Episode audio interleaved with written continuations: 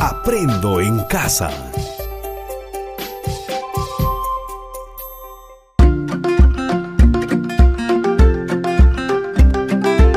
Queridos estudiantes, los invitamos a participar en el desarrollo de las sesiones de aprendizaje que hemos preparado para ustedes. Aprendo en casa.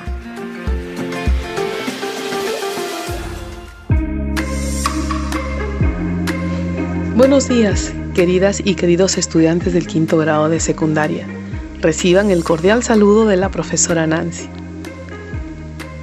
Estimados padres y madres de familia, su labor es de suma importancia en el acompañamiento al desarrollo de los aprendizajes de sus hijos.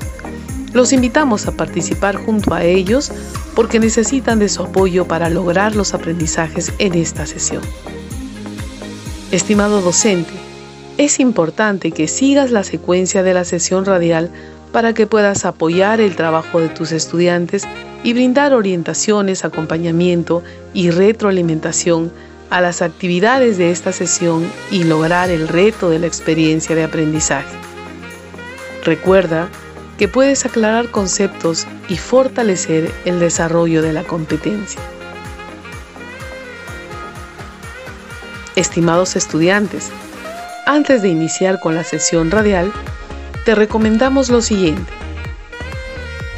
Prepara anticipadamente un espacio para que puedas trabajar. Ten a la mano un cuaderno y todo lo que necesites para tomar apuntes.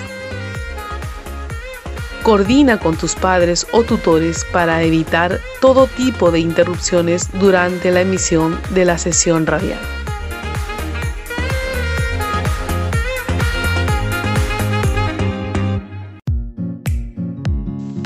Queridos estudiantes de quinto grado de secundaria, esta sesión es parte de la experiencia de aprendizaje. Promovemos acciones en favor de las niñas, adolescentes y mujeres, no a la violencia. Esta experiencia de aprendizaje la compartimos con las áreas de comunicación, matemática, ciencia y tecnología y desarrollo personal ciudadanía y cívica. La sesión de hoy corresponde al área de ciencias sociales y tiene como título Investigamos el rol de la mujer frente a situaciones de violencia. Volvamos a ver de qué trata nuestra sesión el día de hoy para que puedas tomar nota de ello. Investigamos el rol de la mujer frente a situaciones de violencia. El propósito de nuestra sesión es explicamos el rol de la mujer frente a situaciones de violencia en el Perú contemporáneo. Para iniciar la sesión, te invitamos a tomar apuntes de los aspectos que consideres más importantes en la actividad. Muy bien. A continuación, revisaremos juntos una noticia presentada por la Agencia Peruana de Noticias Andina. Un total de 67.712 casos de violencia a niñas y mujeres en cuarentena, ya sea por violencia física, psicológica y sexual, atendió la línea 100 del Ministerio de la Mujer y Poblaciones Vulnerables durante los días de la cuarentena general que decretó el Ejecutivo para contener la pandemia del COVID-19. Así lo informó la ministra de la Mujer al presentar un balance de la actuación de su portafolio durante el estado de emergencia, un periodo de confinamiento por salud en el cual, sin embargo, la violencia contra las mujeres no tuvo pausa. El problema continúa en ascenso y demanda un trabajo integrado de prevención con los sectores educación, salud, cultura, dijo la ministra. Esto sucede mucho en zonas rurales, en comunidades andinas, y tenemos que trabajar proyectos de sana convivencia. Estamos afinando ya las políticas de prevención de la violencia y de sana convivencia para trabajarlas de manera articulada en un esfuerzo en el que también deben estar involucrados los gobiernos locales, regionales, resaltó la ministra. ¿Qué sensación sientes al oír estas noticias? ¿Conoces algunas situaciones de violencia contra las mujeres, adolescentes y las niñas en tu comunidad? ¿Cuál es el rol de las mujeres frente a este tipo de situaciones? La violencia contra las mujeres es definida por las Naciones Unidas como todo acto de violencia basado en la pertenencia al sexo femenino que tenga o pueda tener como resultado un daño o sufrimiento físico, sexual o psicológico para la mujer, así como las amenazas de tales actos, la coacción o la privación arbitraria de la libertad, tanto si se produce en la vida pública como en la privada. En el Perú, 7 de cada 10 mujeres han sido víctimas de violencia psicológica, física o sexual alguna vez en su vida por parte de su pareja. Encuesta demográfica de salud familiar ENDES. Esta proporción nos ubica en los países de mayor violencia contra las mujeres en el mundo. Pero te preguntarás, ¿desde cuándo y por qué existe la violencia contra la mujer? No solo violencia sexual y física, sino también la violencia psicológica o emocional que consiste en las amenazas, los comentarios degradantes, el lenguaje sexista y el comportamiento humillante. Estos son componentes frecuentes de la conducta violenta hacia las mujeres que pueden tener consecuencias para su bienestar psíquico o emocional. Durante mucho tiempo, las mujeres peruanas han estado olvidadas de la historia del Perú, tal como ha sucedido siempre en todos los países del mundo y en todas las sociedades. La historia también nos recuerda que las sociedades no permanecen estáticas, reproduciéndose y perpetuándose de idéntica manera. En ese sentido, el rol de la mujer también ha ido cambiando en el tiempo. Leamos un pequeño fragmento sobre la lucha de las mujeres en el Perú. Pensar en mis ancestras es pensar en mi abuela. Ella sabía leer y escribir, pero nunca fue a la escuela y solo alcanzó a sufragar una vez en su vida. Cuando mi madre nació, las mujeres aún no habían conquistado el sufragio, pero mientras ella llegaba a la mayoría de edad, obtuvieron el voto. Yo nací bajo el imperio del voto femenino aunque me enteré después de que la población analfabeta, dentro de ella un abultado número de mujeres, estaba excluida. Sin embargo, recuerdo que cuando tenía 10 años llegó la igualdad a la Constitución Política de 1979. Consagró por primera vez la igualdad entre los sexos.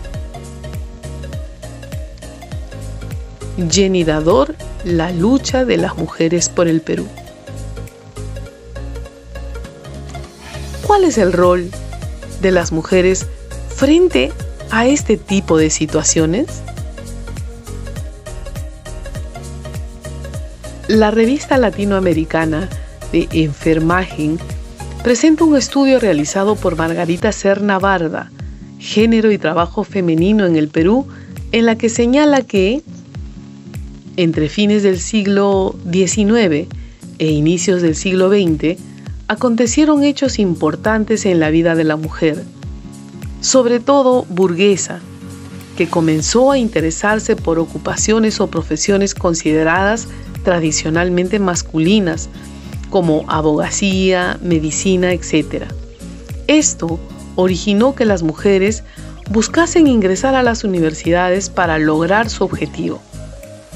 Este proceso fue muy difícil puesto que encontró oposición de políticos, de gobernantes y por la sociedad en general bajo la idea de que con el ingreso de las mujeres a las universidades se perdería el verdadero sentido y el rol innato de la mujer dentro de la familia y como consecuencia se originaría el rompimiento del núcleo familiar nefasto para el futuro de la sociedad. ¿Qué opinas de esta información? ¿Crees que el rol de las mujeres es solo dentro de la familia? No obstante este avance, la situación no fue fácil para la mujer, ya que tuvo que enfrentarse con múltiples problemas y obstáculos. La primera mujer que ingresó a una universidad fue vetada por el machismo característico de la sociedad peruana, que ni siquiera permitía imaginar a una mujer peruana votando para elegir sus autoridades o para elegirse o prepararse en centros superiores para adquirir una carrera profesional. En la actualidad se verifica una creciente participación de la mujer trabajadora en la vida socioeconómica y política del país, en el sentido de tener mayores oportunidades en el trabajo y en diferentes instituciones tanto públicas como privadas.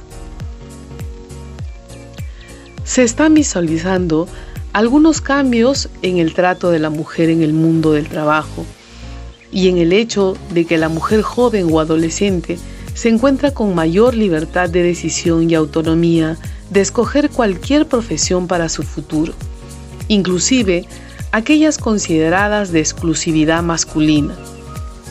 De otra parte, se encuentra con el gran obstáculo de la situación socioeconómica que no permite a la mujer tener otra aspiración que estudiar aquellas profesiones fundamentalmente femeninas, enfermería, educación, psicología. Aunque en los últimos 20 años la mujer ha incursionado en diversas carreras y profesiones que anteriormente eran consideradas para hombres. Esto implica que la mujer ha ido ganando pequeños espacios de interacción y desarrollo profesional en la vida académica y laboral del país. La investigación realizada por Jenny Dador, Lucha de las Mujeres en el Perú, señala, en 1955, cuando el presidente Odría firma un decreto ley 12391 que concedió el voto a las mujeres que supieran leer y escribir, y en 1956 las mujeres peruanas ejerzan por primera vez su derecho al sufragio y resultan electas una senadora y siete diputadas. Pero las leyes civiles que regían en la vida, en la familia y los intercambios en la comunidad siguieron siendo las mismas del Código Civil de 1936. O sea, su ingreso en la arena pública no estuvo acompañada por un replanteamiento de la división sexual del trabajo ni de las jerarquías entre los sexos. A pesar de haber obtenido el derecho al sufragio, es apenas a finales de los años 1970, en el proceso constituyente de 1978, que se logra por primera vez el reconocimiento constitucional de la igualdad jurídica entre los sexos, base jurídica de todo el ordenamiento que debe ser aplicado como un principio y como un derecho. Un logro muy importante respecto al rol de la mujer y su empoderamiento se dio en el año 1978 cuando reclamaban eh, a no ser obligadas a llevar el apellido de sus esposos al momento de casarse. En la década de 1980, con la vuelta a la democracia, las mujeres que ya habían conseguido el derecho al sufragio y podían elegir y ser elegidas desde 1956 participan en los distintos procesos electorales, pero su presencia en el Parlamento no alcanza siquiera el 11%. En el Ejecutivo, es solo en 1987 que dos mujeres ocupan el cargo de ministras de Estado. Se trata de Illa Urizar en la Cátedra de Salud y de Mercedes Cabanillas en Educación. En septiembre de 1997, luego de un arduo debate, se promulgó la Ley 26859, Ley Orgánica de Elecciones que establece en su artículo 116 la inclusión de por lo menos un 25% de mujeres o varones para las candidaturas que se presentan en los partidos y movimientos políticos. En un estudio realizado por la Oficina de Procesos Electorales OMPE, 60 años del voto de la mujer en el Perú, señala lo siguiente. Cabe recordar que en diciembre del año 2000, la cuota de mujeres en las listas congresales aumentó del 25 al 30% con la ley número 27387, ley que modifica la ley número 26859, ley orgánica de elecciones. Esta ampliación consiguió rigiendo para el año 2001. En cuanto a las elecciones congresales, se presentaron 13 organizaciones políticas con un total de 560 candidatas, de las cuales resultaron electas un total de 22, lo que significó apenas el 18.33% del total. Un hecho destacable en estos comicios fue la elección de Paulina Arpasi, de Perú Posible, por el departamento de Puno, quien se convirtió en la primera congresista aymara en el Perú con 28.825 votos preferenciales. El rol de la mujer en la historia ha sido fundamental para el desarrollo de la sociedad peruana.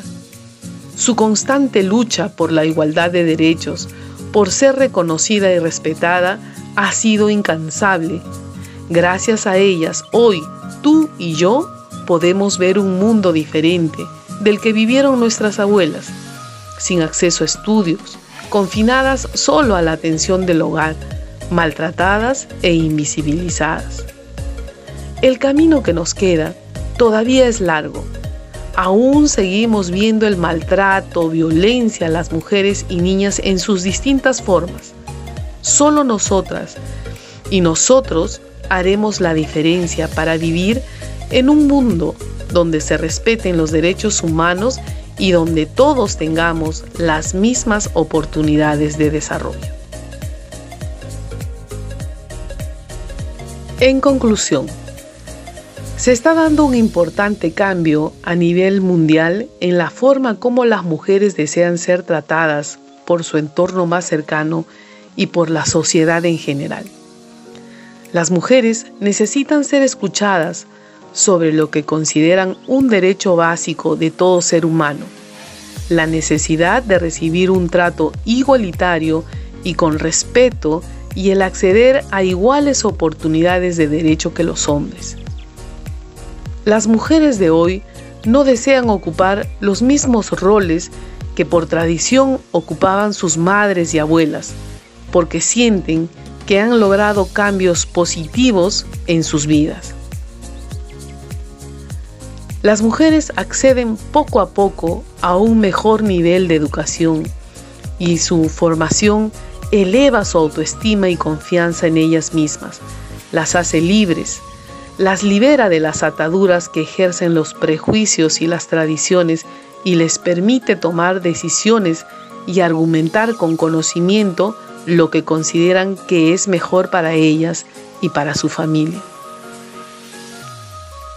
En América, la mujer gana terreno en ámbitos políticos, laborales, culturales y religiosos, pero también estaría generando fuertes tensiones y un desequilibrio en el status quo de la sociedad tradicional. ¿Qué te pareció lo tratado? ¿Qué aprendizajes te llevas? ¿Cómo hemos aprendido? Muy bien. Escribe una razón importante de lo tratado en esta sesión para que tengas un registro en tu portafolio.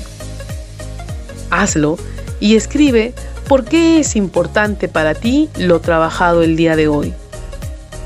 ¿Cuáles son las ideas más resaltantes de lo presentado?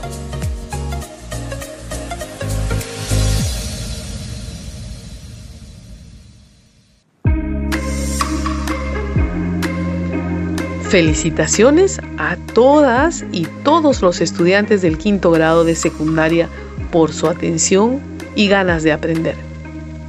Pero esta experiencia no debe quedar aquí. Con lo aprendido el día de hoy, te dejamos la siguiente actividad. Escucha con atención. Elabora una línea de tiempo que muestre la participación de la mujer en el Perú contemporáneo, reflexionando sobre los cambios y permanencias que se han dado en el tiempo frente a la violencia contra la mujer. Volvamos a revisar cuál es la actividad del día de hoy para que puedas tomar nota. Elabora una línea de tiempo que muestre la participación de la mujer en el Perú contemporáneo, reflexionando sobre los cambios y permanencias que se han dado en el tiempo frente a la violencia contra la mujer. Para desarrollar tu actividad debes tener en cuenta algunos criterios. Utiliza diversas fuentes de información para identificar el rol de la mujer frente a situaciones de violencia en el Perú contemporáneo. Utiliza conceptos y convenciones temporales para elaborar una línea de tiempo sobre el rol de la mujer frente a situaciones de violencia en el Perú contemporáneo. Explica los cambios y permanencias que se han dado en el tiempo frente a la violencia contra la mujer. Bien, para desarrollar la actividad, revisa tus apuntes de lo trabajado el día de hoy Pon en práctica toda tu creatividad y recuerda que puedes recibir la orientación de tu profesor o profesora para concluir con éxito esta actividad. Una vez concluido, envía tu trabajo a tu profesor o profesora por el medio acordado y guarda ese trabajo en el portafolio o cuaderno que tengas designado. Te recuerdo nuevamente que puedes recibir la ayuda de tus familiares y la orientación de tu profesor o profesora. Sé que realizarás un excelente trabajo. Estimado docente, recuerda que tú también eres un actor clave en este aprendizaje. Comunícate con tus estudiantes. Usa el mejor canal para este fin por medio de llamadas telefónicas, mensajes de texto, correo electrónico según lo acordado con las familias como medio de comunicación. Recuerda que es necesario orientar a los estudiantes sobre el uso de fuentes. Puedes aclarar conceptos con ellos, oriéntalos en el desarrollo de sus competencias, acompáñalos a desarrollar la actividad propuesta, brindándoles retroalimentación oportuna. Estimados y estimadas estudiantes, esperamos que esta experiencia vivida te ayude a fortalecer tus competencias. Hasta nuestro próximo encuentro. Vecino, protégete del coronavirus. Lo primero es mantener la calma y seguir estas recomendaciones. Procura estar en casa y evita las salidas innecesarias, especialmente a lugares con mucha gente como parques zonales o centros comerciales. Recuerda que las clases se han postergado como prevención, no se trata de vacaciones. Aprovecha el tiempo en casa para compartir en familia y realizar actividades como leer o estudiar, entre otras. Sigue cuidando tus hábitos de higiene, lávate las manos con agua y jabón Cúbrete con el antebrazo al toser o estornudar. Evita tocarte el rostro con las manos sin lavar y el contacto con personas resfriadas. No te automediques. Para más información llama gratis al 113. Aprendo en casa. Ministerio de Educación. Gobierno del Perú. El Perú primero.